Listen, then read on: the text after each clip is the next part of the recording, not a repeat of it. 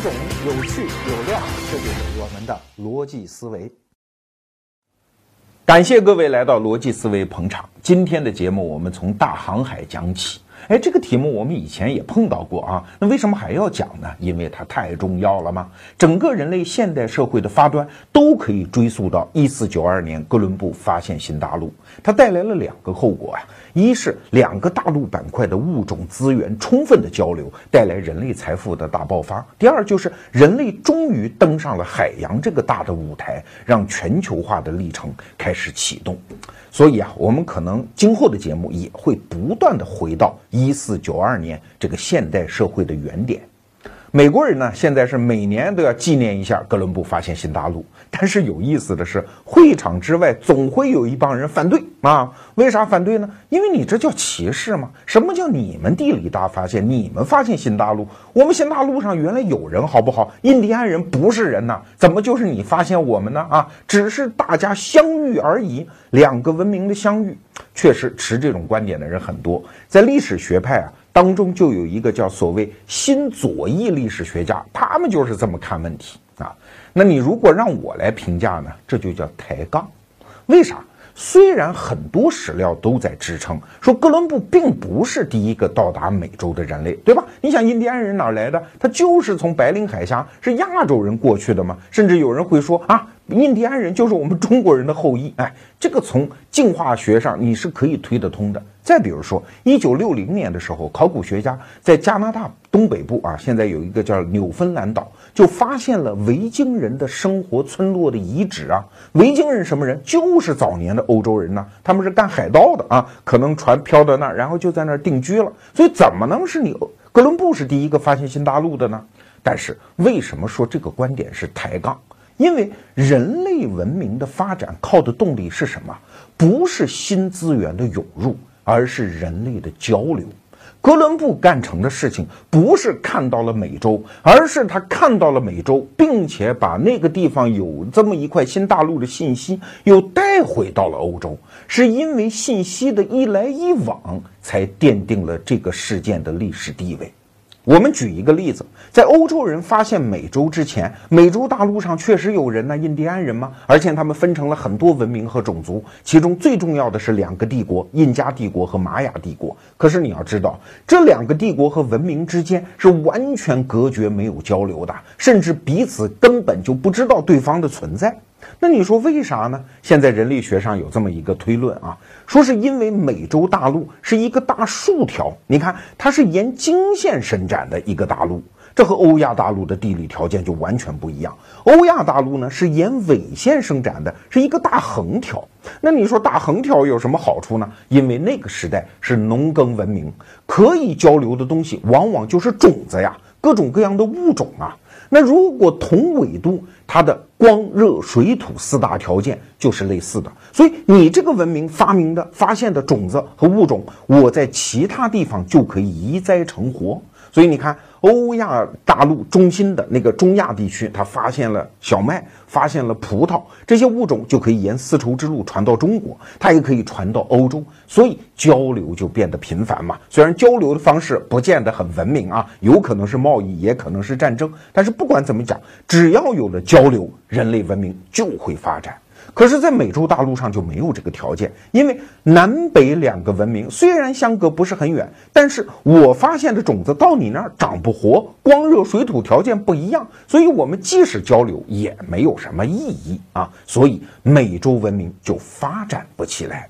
所以，我们站在这个角度再去看哥伦布地理大发现的意义，你才知道，它根本不是什么新资源涌入了旧大陆，而是旧大陆获得了新交流的机会。那中国人呢，在讲地理大发现或者大航海这个词儿的时候，心里老是不忿儿啊。哎，我们中国人凭什么就没有大航海呢？所以我们反复的讲什么郑和下西洋，就觉得好可惜啊。那个那么强大的舰队，那么好的造船技术，但是我们偏偏走错了方向，我们向西走。如果向东走，走到了美洲，哎，那个地理大发现的光荣不就属于我们中国人吗？其实不可能啊。你想，有两个条件死死的制约了中国人。第一，就是太平洋太宽了嘛，啊，即使中国人有那个牛逼，我们真的就登陆了美洲大陆。你想，美洲大陆也在欺负中国人，对吧？美洲大陆的东边朝向欧洲那一边有大量的平原、森林，有很多资源。可是朝向太平洋这一边呢，首先落基山脉从北到南拦住了往内陆发展的通道。再然后，这边全是沙漠，所以中国人就算是登陆了，他也没法存活下去。而且太平洋是如此的浩瀚，可是大西洋，我们再看大西洋的地图就很有意思。欧洲人发现新大陆没那么难，即使按照当时的技术条件，大概坐船两三个月也就过去了。如果你往两边看啊，就更有意思。在大西洋的北部，其实你看那个地图上，英国距离格陵兰岛，再从格陵兰岛到加拿大，其实很近很近呐。当然那个太冷啊，基本上不可能从北边绕过去。可是你要知道，即使没有哥伦布在一四九二年发现，仅仅八年之后，葡萄牙人也发现了巴西。发现巴西和哥伦布这是完全两回事儿啊。他其实是要绕过好望角去印度的，走的是葡萄牙人的那个老线路。但是呢，他走错路了，而且呢，被狂风暴雨就刮偏了方向，加上洋流，就直接把他冲到了巴西。所以，为什么巴西人现在讲的是葡萄牙文？哎，葡萄牙人发现了巴西，而这个发现他压根儿就是瞎打误撞，也不过就比哥伦布迟了八年啊。所以，欧洲人发现整个美洲，这是他地理条件决定的。还有第二点。就是欧洲啊，它是小国，而且我们以前节目讲过，欧洲人诞生了全世界历史上最奇特的一种文明，就是工商业文明。工商业文明和中国这种典型的农耕文明最大的区别在哪儿？农耕文明是就地解决生活资料。而工商业文明呢，是跨空间解决生活资料，因为它人口多，本地的粮食又不足，所以就只能搞一些啊奇技淫巧，搞出一些小商品，拿到那些粮食丰富的地方去换粮食。所以他们去跨空间活动是他们一种文化方式。可是中国呢就不行，为什么？因为中国大陆地理条件太好吗？疆土横跨了亚热带、温带和寒温带，什么物种我们这儿几乎都有。所以啊，历史上的乾隆皇帝曾经吹过一段牛啊，对英国派来的使臣马格尔尼讲的：“我天朝上国无所不有，我根本不需要跟你贸易，你回去吧。”很多历史学家据此指责乾隆皇帝思想保守啊，让中国人丧失了一次和全世界交流的机会，没有借此登上国际舞台。其实这是屁话嘛！你想，你要是乾隆皇帝，你也这么看问题？因为这就是事实啊！中国人没有必要吃那个苦，冒那个险，搞什么大航海。当然。如果仅仅从地理位置和经济需求这两个角度来解释中国为什么没有大航海，其实远远不够啊。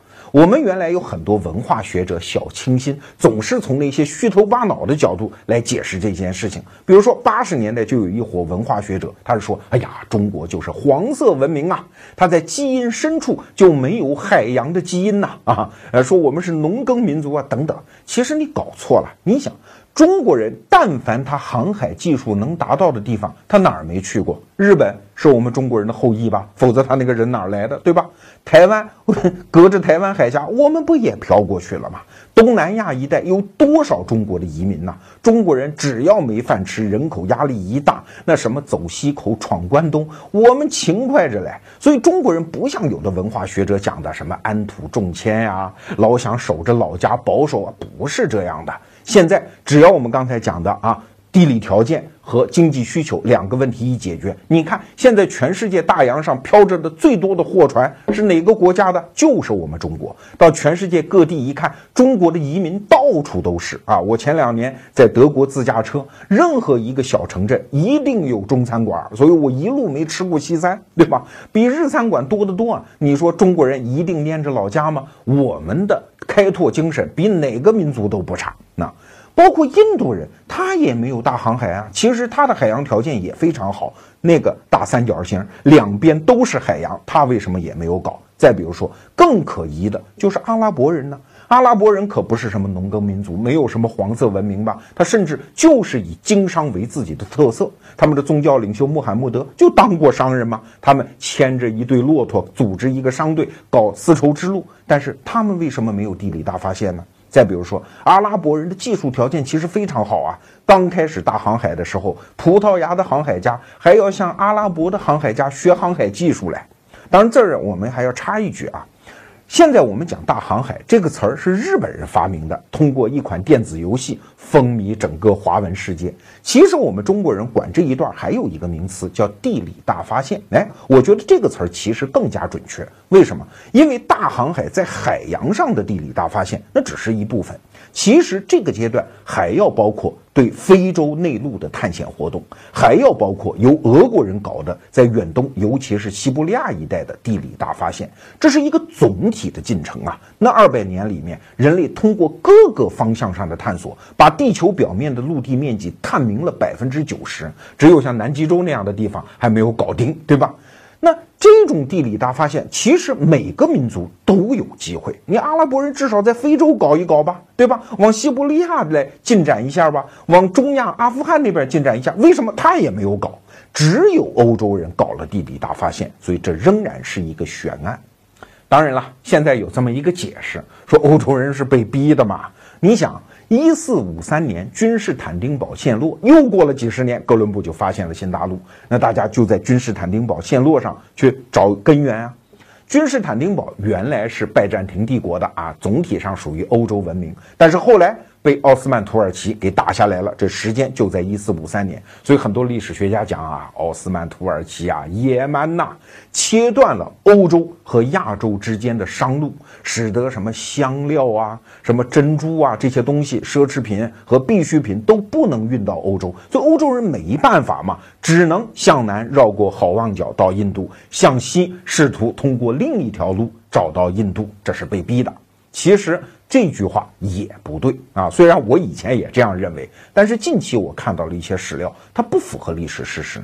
首先，欧洲人的大航海进程早在一四五三年君士坦丁堡陷落之前早就开始了。比如说，最早的大航海家就是葡萄牙那个著名的亨利王子啊，他最早开始搞航海什么时候？十五世纪早期啊。一四一五年，早在君士坦丁堡陷落之前，他就已经开始组织各种各样的航海工程，往非洲一步一步的开始拱了。你怎么解释这个现象？第二，就是君士坦丁堡陷落之后，那个奥斯曼土耳其的苏丹又不是个傻子嘛，他也知道贸易会给他带来税收的。更何况穆斯林这个群体非常重视商业，他们是懂这个道理的，怎么会阻断商路，自断经济命脉呢？现在也有史料在证明，威尼斯商人就在君士坦丁堡陷落之后几十年啊，和奥斯曼土耳其做的香料生意，那个贸易总额是在持续上升的，没有下降。而且还有一点啊，也说明问题。你想想看，我们就假设奥斯曼土耳其阻断了商路，那最急眼的人应该是谁呀？就是威尼斯商人和意大利商人吗？因为没饭吃了吗？但是。大航海恰恰不是由意大利人主持的，而是由西班牙人和葡萄牙人主持的。哥伦布的身份最说明问题了，他就是意大利人，但是在意大利没有得到支持，相反是在西班牙得到了支持。这不也从一个侧面说明奥斯曼土耳其没有阻断商路？君士坦丁堡的陷落和大航海是两个孤立的事件，而且还有一点啊。我们现在都以为啊，你在地图上看啊，好像从欧洲经过君士坦丁堡到亚洲，哎呀，这个直线距离非常之近啊。后来大航海，什么绕过好望角到达印度是绕远道，好像确实是那根管子不通了，不得不从南边绕。其实你就不懂，海洋贸易恰恰是一种最节省成本的贸易，因为在海路上基本上就没有什么阻碍。而且和哥伦布后来不同，那种在大洋中航行，那个时候是没有的啊。所谓的大航海，在第一阶段都是贴着陆地航行，其实风险没有那么高啊。你看，很快英国的东印度公司，你想那个商路啊，是从印度进了货，然后绕过好望角，沿着非洲西岸到达伦敦，从伦敦又把这批货从欧洲大陆上往君士坦丁堡去运，到达君士坦丁堡之后，居然卖的比奥斯曼土耳其直接从印度进口的货还要便宜。这说明什么？说明海路是一个更便宜的路吗？经济问题永远不要用那种简单的物理问题来思考啊，好像那个近，所以它便宜。恰恰相反，所以啊，大航海根本就不是什么欧洲人被迫的夺路狂奔，而是按照一种正常的经济规则，它是寻找一条更便宜的商务通道。那说到这儿，问题就更加迷惑了：为什么全世界只有欧洲人？搞出了这么一个大航海呢？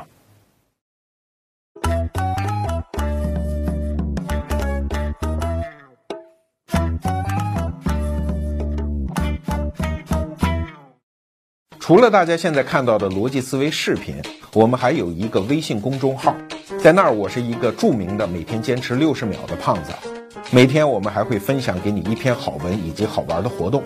在那儿已经有五百万小伙伴一起爱智求真了。那微信中您搜索“逻辑思维”公众号，没有走针儿的那个姓罗的罗。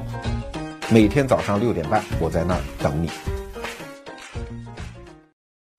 刚才我们是盘马弯弓啊，就为提出一个问题：为什么在人类所有文明当中，只有欧洲人那么幸运，搞出了一个大航海呢？那我们今天给大家准备的答案很简单，只有两个字儿：知识啊。从最浅表的意义上，大家都能理解知识对于大航海的基础性作用。哎，我们就说那个船吧。要知道，造船工艺啊，这在人类的技术系统当中是一件非常晚近的事情啊。你看，稍微原始一点的民族，他可能已经有了弓箭，但是船他是造不出来的，他只会把一根大木头给放下来，然后把中间掏空一点，坐在里面，这叫独木舟。而现在我们看到的，即使是很原始的那种船，它都牵扯到非常复杂的工艺。首先，对木材的加工技术你得成熟吧，因为那个板子要放很多年，把水分基本给晾干，然后拼接起来那个不漏水。你想想看那个难度哈。所以要造出能够远航的一百吨以上的船，这个技术要达到很高的水准。再比如说，你总得知道地球是圆的吧？否则哥伦布疯了吗？向反方向去找印度啊？那欧洲人呢？其实，在中世纪他也不知道。那后来怎么知道的？因为文艺复兴啊，文艺复兴最重要的是后面两个字“复兴”，是把欧洲人在中世纪已经忘却的那些古希腊、古罗马的知识给重新打捞出来啊。因为古希腊人早就猜测，他不是说以确定的知识啊，他只是猜测。哎，说这个月相的盈亏圆缺，为什么那个缺口是圆的呢？这是不是地球的影子投射到月亮上产生这么一个结果呢？啊，包括月食的时候，他也看到。到一个圆的阴影啊，所以他们猜测地球是圆的。所以我们经常说啊，欧洲中世纪愚昧啊，经常在讲是地心说还是日心说。其实你想，如果不知道地球是一个球体，怎么会有日心说、地心说这个争论呢？你看中国人从来都是讲天圆地方啊，所以我们中国人不讲日心说、地心说。所以这个知识准备也是大航海的基础，但是。我们今天想讲的知识远远不是这个层次的知识，我们想讲的是知识观念。要知道，在人类所有的其他种族和文明当中，知识观念都是用三个字儿可以概括的，叫全知道啊。从那种原始的，甚至没有什么文化的人类种族，一直到像阿拉伯呀。非洲的那些土著啊，包括印度、中国这样的四大文明古国，我们的文明的知识观念都是全知道啊，因为我们有经典，我们有圣人呐。从中国的儒家的《论语》，我们就讲半部《论语》就可以治天下了吗？到圣经，到古兰经，到犹太教的什么塔木德，包括印度教的那些经典，都是已经把所有的知识都告诉你了。从宇宙是怎么诞生的，一直到未来是什么样，从人心当中应该遵守什么样的规律，到整个宇宙的运行规律啊，全部知识无一遗漏。那如果说有些东西没有记载在经典当中的，那是什么东西呢？那就是不重要啊啊！圣人没有提，经典上没有记载，就是你不需要知道的知识。这可不是什么说中国人或者是印度人落后，全世界所有的文明样式都是这个特点。可是欧洲人非常奇怪，他从古希腊开始搞出了另外一套知识观念系统。至于为什么啊，那这个考据起来就长了，今天我们不能讲。总而言之，非常怪。他的知识观念也可以用三个字来表达，叫不知道。就是我们知道的东西非常有限，未知是非常广阔的。哎，这个知识观念很奇怪啊！当然有人说，这就是跟古希腊当时搞的工商业文明有关，因为商人嘛，他天天都很谦卑，因为他不知道，他连隔一条街区那个商品的价格他都不知道，所以商人他就要钻头蜜缝的去打探新的信息，打探新的知识，所以形成了这个观念啊。至于这个观念的来源，我们今天就不去计较它。但总而言之，你不觉得这是人类文明当中的一个艺术吗？我们给大家看两张地图啊，听我们节目的人呃就看不到，但是你可以想象一下，一张是这张中国古代的地图啊，呃很多张你都可以看，它其实就有一个观念，就是我们已经全知道了。你看山川、城市、河流哪儿没有记载？至于周边，那周边不重要啊，周边要不就是荒漠，要么就是大山，要么就是大海 啊。那其他地方又没有人住，对我们完全不重要。所以中国古代几乎没有精确的制图技术，因为没有用嘛，全知道了嘛，你就守着你的家乡好好过日子而已。中国古代制地图啊，那是带有强烈的政治含义的。就是皇帝老子弄一张地图挂在金銮殿自己的宝座背后，经常回头看一眼。你看这片都是我的，它是一个强烈的一个政治意图啊。可是西方的地图，我们再给大家看一张，这是大航海刚刚开始，大概是一五零二年左右的一张地图。你看啊，因为葡萄牙人的制图技术比较发达。所以，沿着非洲海岸的这个海岸线和今天的地图当中的那个非洲的轮廓已经非常像了。可以说，非洲的轮廓已经变得非常精确。可是，他老老实实的承认很多地方我不知道。哎，非洲的海岸线周围有些地方我知道，但是内陆一片空白，我不知道。至于南美洲，哎，沿岸巴西那一带我知道一点点，再往里我不知道，是个空白。印度呢也是知道一点点，至于中国呢，就基本上画的歪七扭八啊，我也是不知道。我们就假设一下，这张图挂在你今天的卧室里，你只要看到这张图，只要你有起码的好奇心，你可能都会生出一种冲动，说那些地方我不知道，那都是些什么呢？如果有条件，我是不是应该去看一下呢？所以你看，这就是知识观念，我承认我不知道。我们很多朋友都知道哈，罗胖是反对中医，曾经专门做过一期关于中医的节目。我又不是搞医学的，我现在身上也没什么病，那我凭什么反对中医呢？其实我反对的是一个知识观念。中医你看，它就是全知道啊，金木水火土啊，寒凉温热平，所有这些东西可以包裹一切和解释一切现象。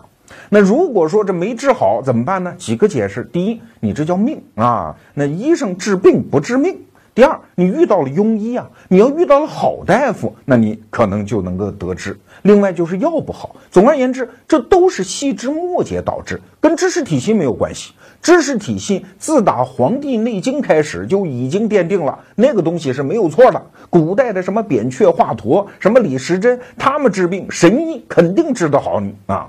所以你看，这就是一种全知道的知识体系。而现代的西方医学啊，就是现代医学吧，它就是承认我不知道，在知道和不知道之间有一条清晰的界限。我们人类现在所有的努力，就是把这条界限往远方、往未知不断的去推进啊。其实我想说的是，人类只有在后一种知识观念当中，我们的知识才可能增进。要想知道知识在大航海当中的作用，我们就不得不提到一个人，就是十五世纪早期葡萄牙的王子亨利王子。这个人的父亲是当时葡萄牙的国王，叫若奥一世，生了三个男孩，这亨利王子是老三。他的母亲呢是一个英国人，可能是结合了这两个种族的特点吧。这个小孩从小就获得了一种非常特异的品质，一方面非常的稳重而沉静，另外一方面呢又有一点宗教狂热、雄才大略。你想这两个品质结合在一个人身上还是挺难得的啊。后来他长大了，若奥一世一死，他就从亨利王子变成了亨利亲王，但是王位跟他没有什么关系了。所以他年纪轻轻就从首都给撤出来了，到国家的最南端的一个小荒村住下来了。住下之后，他这一生就为一件大事儿来，要搞航海。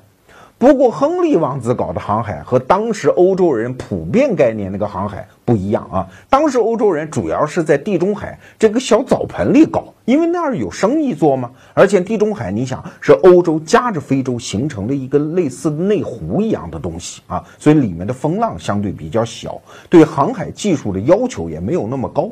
而亨利王子要干的呢，是在大西洋里搞啊，沿着非洲的西海岸往南走。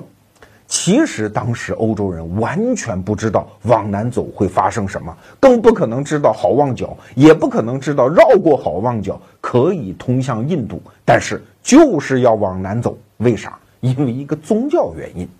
我们知道中世纪的时候啊，其实欧洲的那个西南边的伊比利亚半岛，就是西班牙、葡萄牙占的那块地方，是被穆斯林占据的。后来穆斯林战败了，渐渐退出，但是基督徒不依不饶啊！凭什么你说撤就撤啊？弄死你！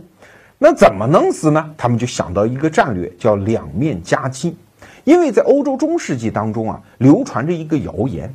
说当年跟着耶稣的一帮人，后来有人流落到非洲的南部，也搞了一个基督教国家，叫约翰长老国啊。那如果我们要是绕过非洲的西海岸那个鼓起来的一片，要是能跟约翰长老国啊，那是亲兄弟啊，我们都是基督徒啊，要取得联系，我们是不是可以共同出兵去两面夹击人家穆斯林呢？哎，所以带着这样一个宗教性的渴望，他们开始往南拱。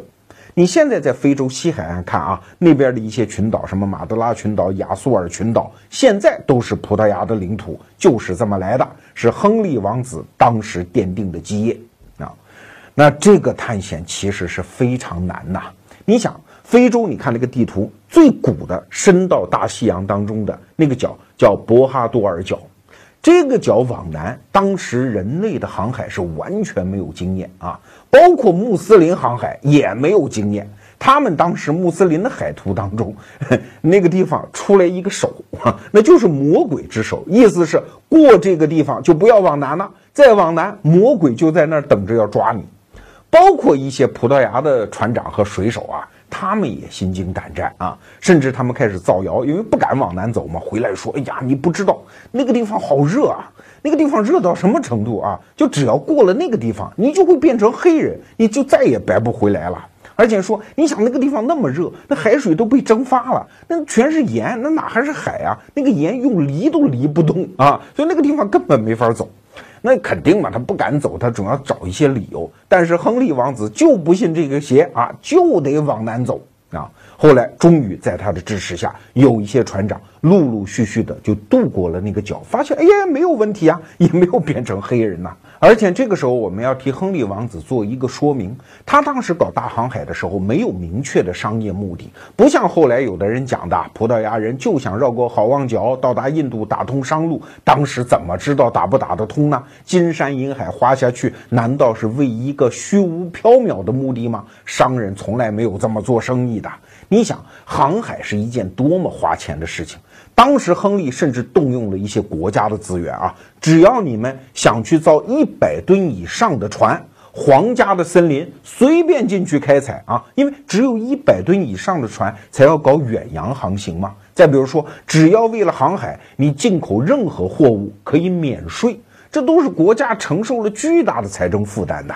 其实，在他一生搞航海的过程当中，国内舆论是不断的批判他，说劳民伤财啊，又挣不到什么钱了。所以，亨利要很也很可怜。他在航海的过程当中，不断的就去淘金呢。一旦找到一个河口，那个沙子里面能淘到一点金子，就拿回国内啊。我们找到金子了，我们不是光花钱不挣钱啊。但是，我们又得把话说回来。任何一项伟大的事业，如果没有商业组织和商业目的作为支撑，是很难持续的。就像中国的郑和船队啊，好像很大，宝船那么浩浩荡荡，但是都是国家财政补贴，你这件事情是不可能持续的嘛。但是亨利王子最后搞出来的商业呢，说白了不是很光彩，那是奴隶贸易。这是在一四四一年，哎，他们抓了几个穆斯林，然后送到了葡萄牙，说我们抓到奴隶了，卖了可以变成钱啊，虽然很少，但是蚱蜢也是肉啊，没准将来我们就会变成更大规模的奴隶贸易嘞。到了一四四四年的时候，抓了二百多个穆斯林，哎，又拿去当奴隶给卖了，哎，这是一笔不错的钱了。其实就此打开了四百年的欧洲罪恶的奴隶贸易的序幕啊！当然，哪有那么多穆斯林可以抓来？抓来抓去，可就是抓黑人嘛！这就是黑奴贸易的开端。但是今天我们想讲的，还不是亨利这个人有多么艰苦卓绝、坚持啊！我们想说的是他的那个航海学校。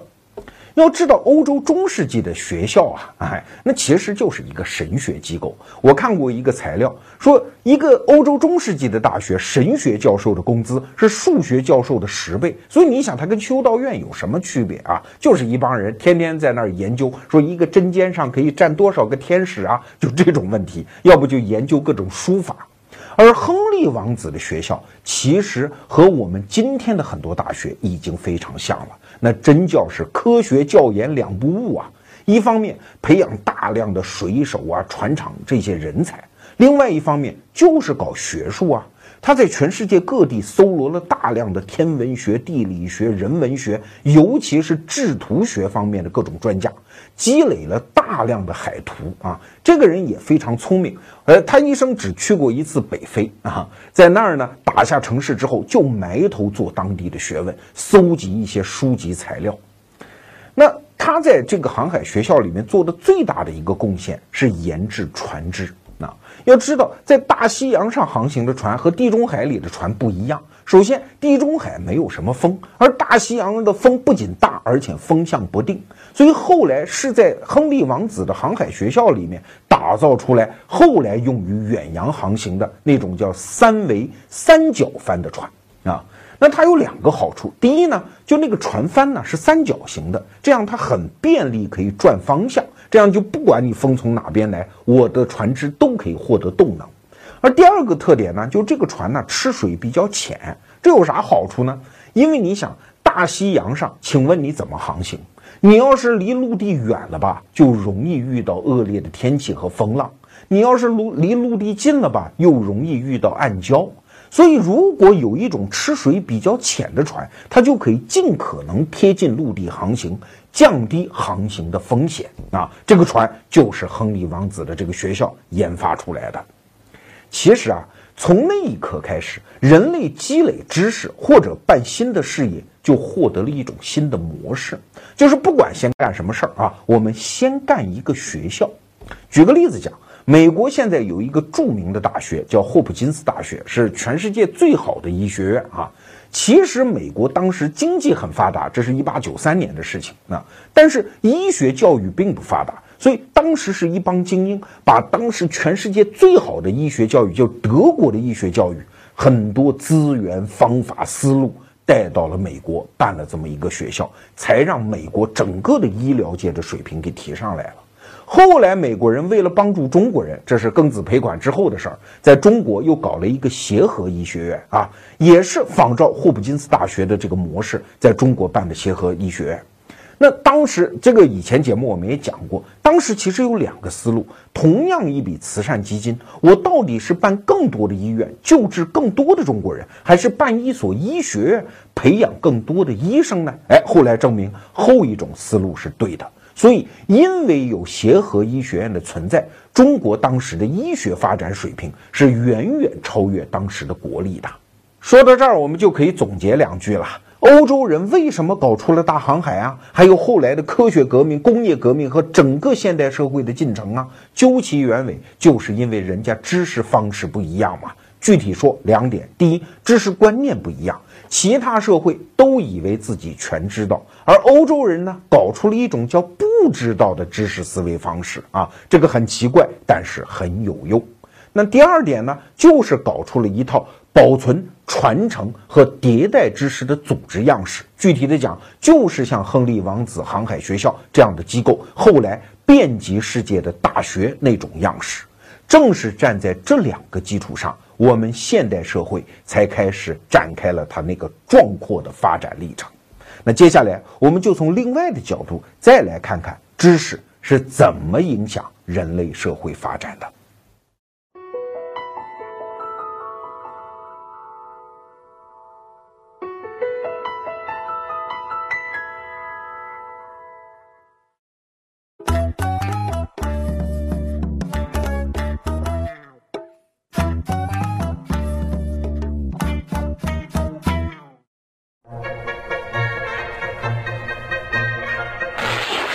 磕自个儿，愉悦大家，这就是咱们的逻辑思维。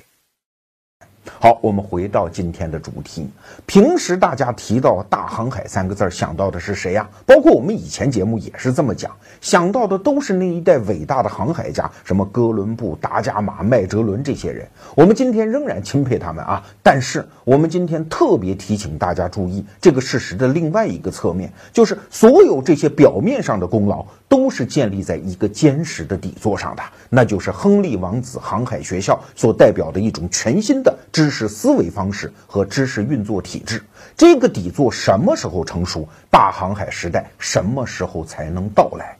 就像我们前面讲的那个例子啊，有了这个底座之后，就意味着有了新的大型的舰船、新的风帆、新的航海的工具、新的海图。有了这些基础，那发现美洲新大陆是迟早的事情吧，对吧？那艘船已经那么大，我们对船体已经实施那样的控制。就在哥伦布发现美洲之后的八年，不就有大风把它给刮过去了吗？美洲也就自然发现了啊。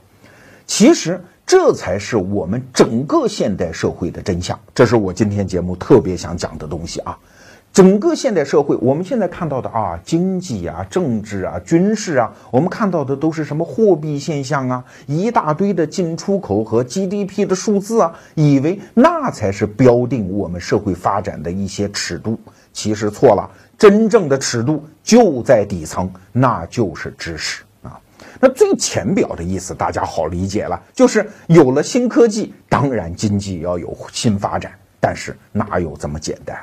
我们还可以再往下追一层，就是其实整个经济本身它就是知识啊。我给大家讲一个大家生活当中都可以遇到的例子哈。你比如说，家里如果有六十岁以上的老人，你问他，哎，我给你买点东西孝敬你，你要什么呀？今天你过生日，我要给你送个什么礼物啊？老人往往是翻翻白眼，当然也可能是不舍得花钱啊，但他真的是不知道要什么。哎，他为什么不知道要什么呢？知识不足嘛，他不知道苹果电脑有多酷嘛。也不知道找你要一个苹果新出来的那个苹果手表嘛？他也不知道他需要到一个什么马尔代夫的海岛上去度假嘛？他也不知道我要参加那个很贵的课程，学习一些新的知识嘛？正是因为他的知识不足，导致他的需求不足啊！所以中国很多年之前就有人盯上了，说未来有一个大产业叫银发产业呀。但是很多人在这个行当里搞了半天，也没挣到什么钱。为什么？因为中国这一代老人。他的知识不足带来的需求不足，所以他不足以支撑一个庞大的产业。你如果让罗胖这一代人啊老了之后，那银发产业是很有搞头的，因为我天天脑子里有各种奇思怪想嘛，这种奇思怪想是由知识带来的啊，我有各种各样的需求，再加上我们这一代人因为买房买的早哈，我们兜里又有钱，那银发产业当然就有搞头。所以你看，所有的经济，你就去看啊，这个时代。任何一个经济门类，其实它的基础都是在人们脑子当中有了新知识的产物啊。我们过去老在讲让老百姓过好日子，难道过上好日子就是有一张床可以睡，每天都可以吃到荤菜吗？当然不是。经济如果还停留在那个发展水平上，什么大国崛起都不要搞嘞。真正经济发展就是每一个人他有无穷尽的眼光，有很高的知识视野，所以激发出内心大量的经济的需求，那其他人才能够开动马力来满足他们的需求，我们的经济才能上升啊。所以我刚才的那个论断不是强词夺理啊，知识本身就是经济。我们还可以再深看一层。为什么现在有些经济学家啊，三十年来一直在大声疾呼，一定要搞市场经济啊？市场经济、自由市场经济这样一个经济学的流派，它的所有的理论的根子，其实也是扎在这两个字儿上，叫知识。最近我们的微信公众号里在卖一本书，叫《经济学通识》，它的作者是北大的经济学教授薛兆丰先生。这本书是我见过的最好的自由主义经济学的入门读物。一方面很通俗，就是从我们身边的小事入手；另外一方面又把自由主义经济学的全部理论基础讲得非常透彻。你看完之后，保证你脑洞大开，毁三观啊！那自由主义经济学的基础是啥呢？其实还是我们今天讲的这两个字儿，叫知识。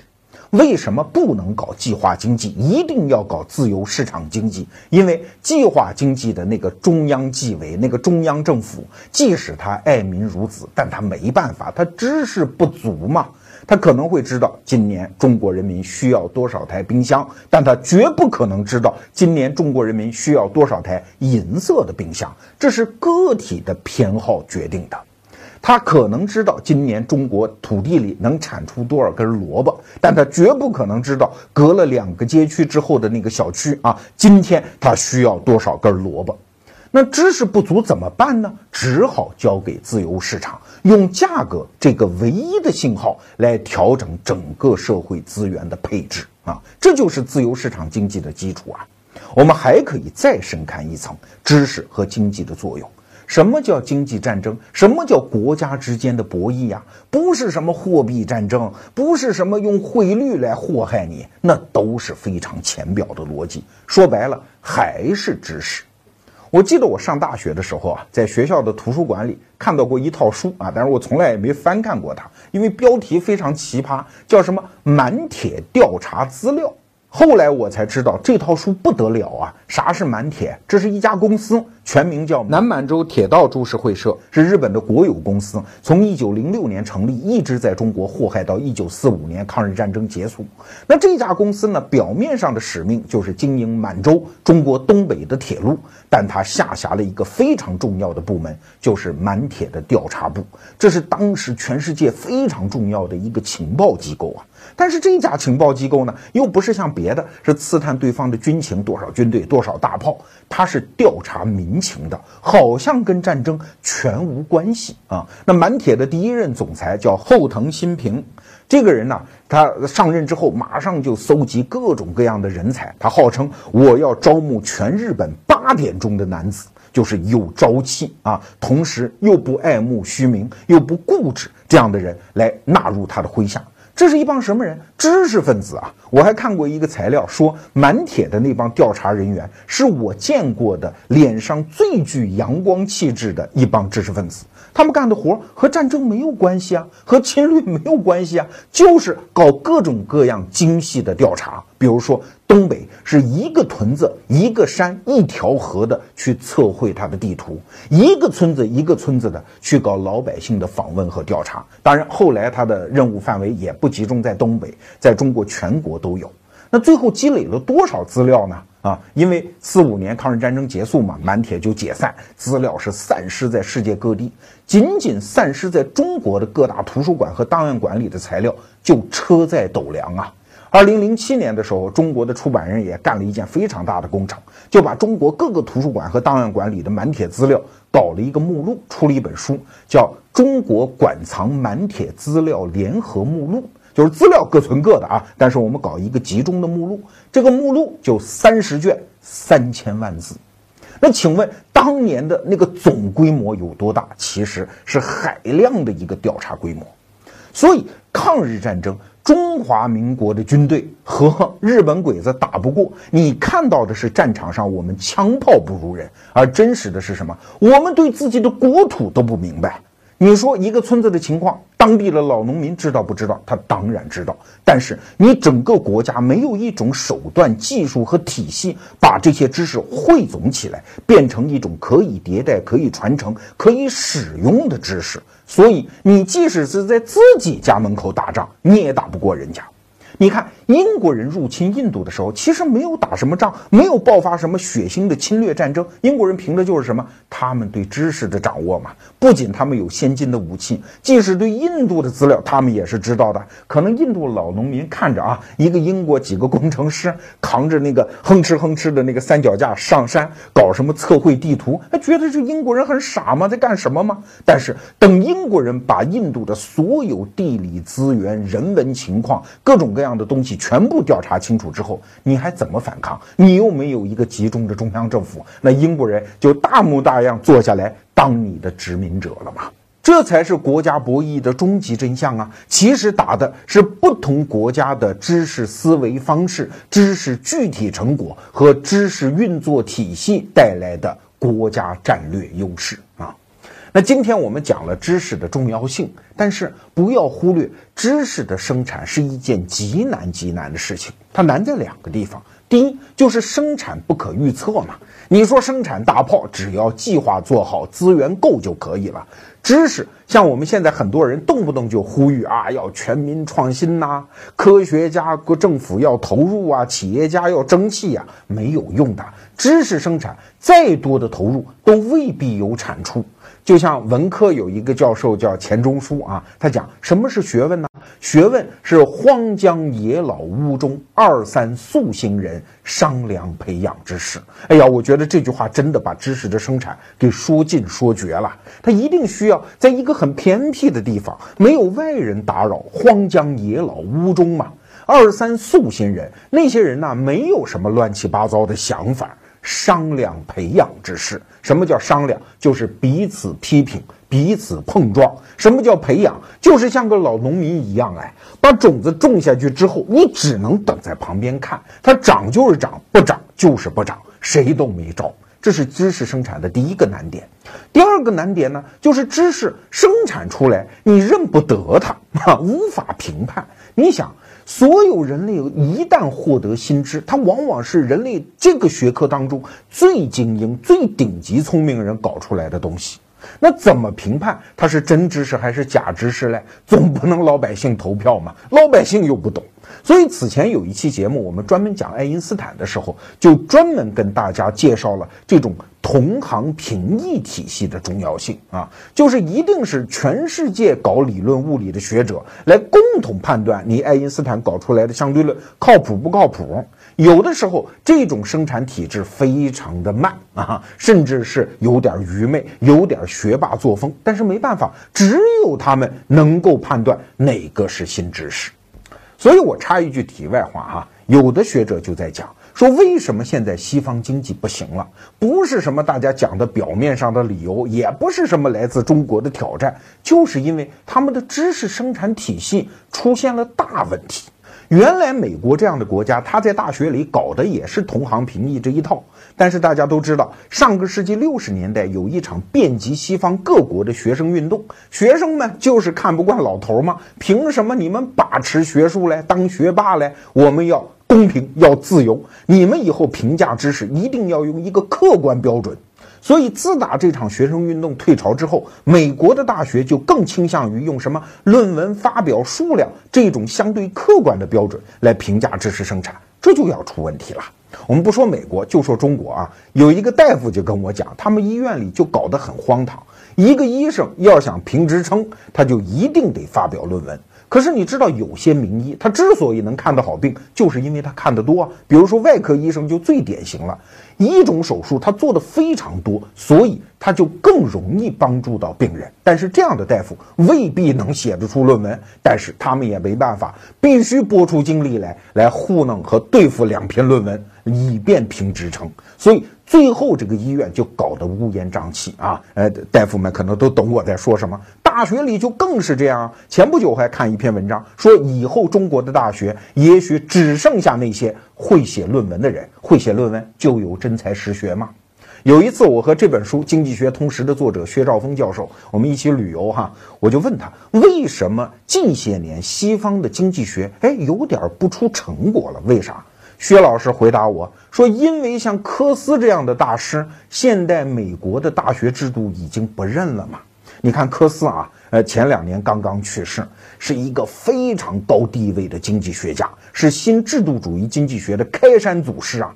但是他一生没有发表过什么论文呢？啊，大概有影响力的也就三篇，一篇叫《企业的性质》，一篇叫《社会成本问题》，还有一篇叫《经济学中的灯塔问题》啊。那这样的人，论文发表数量还不如中国大学里经济学系一个普通的讲师一年发表的多，他肯定混不下去嘛。大师没有了，安静做学问的环境没有了，那怎么可能再产生新知识呢？所以有的人就在讲，现在西方经济停滞。跟这个现象是有关的。你看啊，现在我们讲的什么互联网啊、计算机这一套，它的所有的基础理论成果，就在上个世纪五六十年代都奠定了。我们今天吃的其实是那个时候的饭啊，只不过是一个后续效应而已。而近些年来，在基础理论上已经没有太大突破了。所以，西方经济的发展那后劲儿足不足，就要打一个大大的问号。说到这儿啊。我得说明今天我到底想说什么。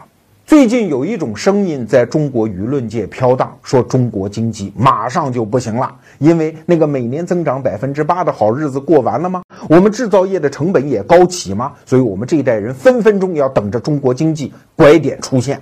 这种话我是不信的。为什么？因为你不要光看经济的那些浅表的数字，你要看到经济发展的底层规律。我们以前有一期节目专门讲过，经济发展底层动能就是两个，第一个叫创新，第二个叫创新的扩散。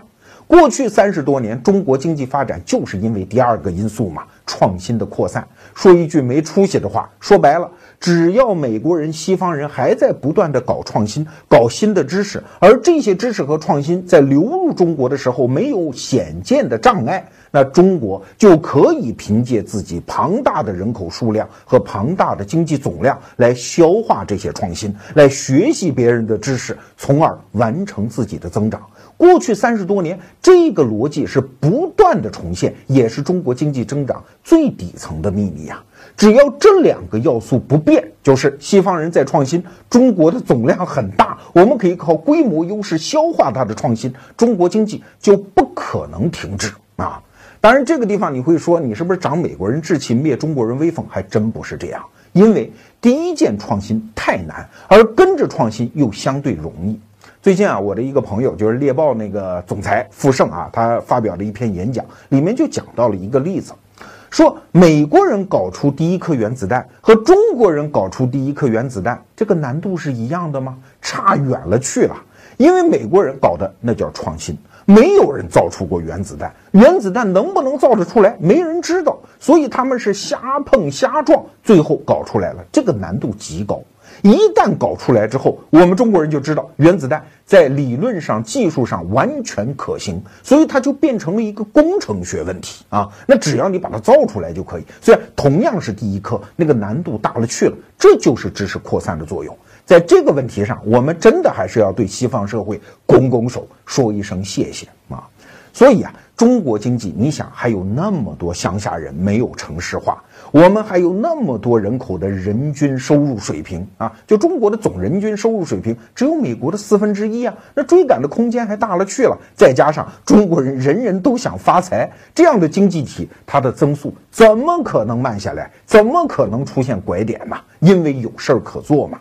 所以这是一个好消息，但是与此同时，站在我们今天的这个角度，又有一个坏消息要带给大家啊。美国有一帮学者做了一个调查研究，说一些后发现代性国家，就是比较穷的国家，追赶美国到什么时候，它的追赶速度会慢下来？就是人均收入水平达到美国的百分之六十的时候啊。现在我们只有四分之一，到百分之六十还有一段时间。但是，一旦到达百分之六十，中国经济再想跟美国人死磕就没有那么容易喽啊！所以很多人都在说啊，中国经济没问题啊，追上美国分分钟。这种观点我也不信。为什么？因为到那个位阶的时候，你需要有自己的创新了，你不能等着别人的创新往你这儿扩散了。那请问，我们中国现在拥有的创新体制，用我们今天的话来讲，知识的运营体系真的建成了吗？当每一个医生还在写论文的时候，当大学里只能剩下写论文的高手的时候，中国人在知识创新这边可以说还没有破题呀。所以一则以喜，一则以忧。中国经济不是没有问题，但是有的人诊断错了病根儿啊。如果您想买到逻辑思维独家首发版本的《经济学通识》这本书，就请到逻辑思维微信公众号里点击最热商品按钮，在商城主页中找到“精神食粮”，那《经济学通识》这本书就在那儿等你。或者你直接在微信里回复“经济学通识”，你也会看到它。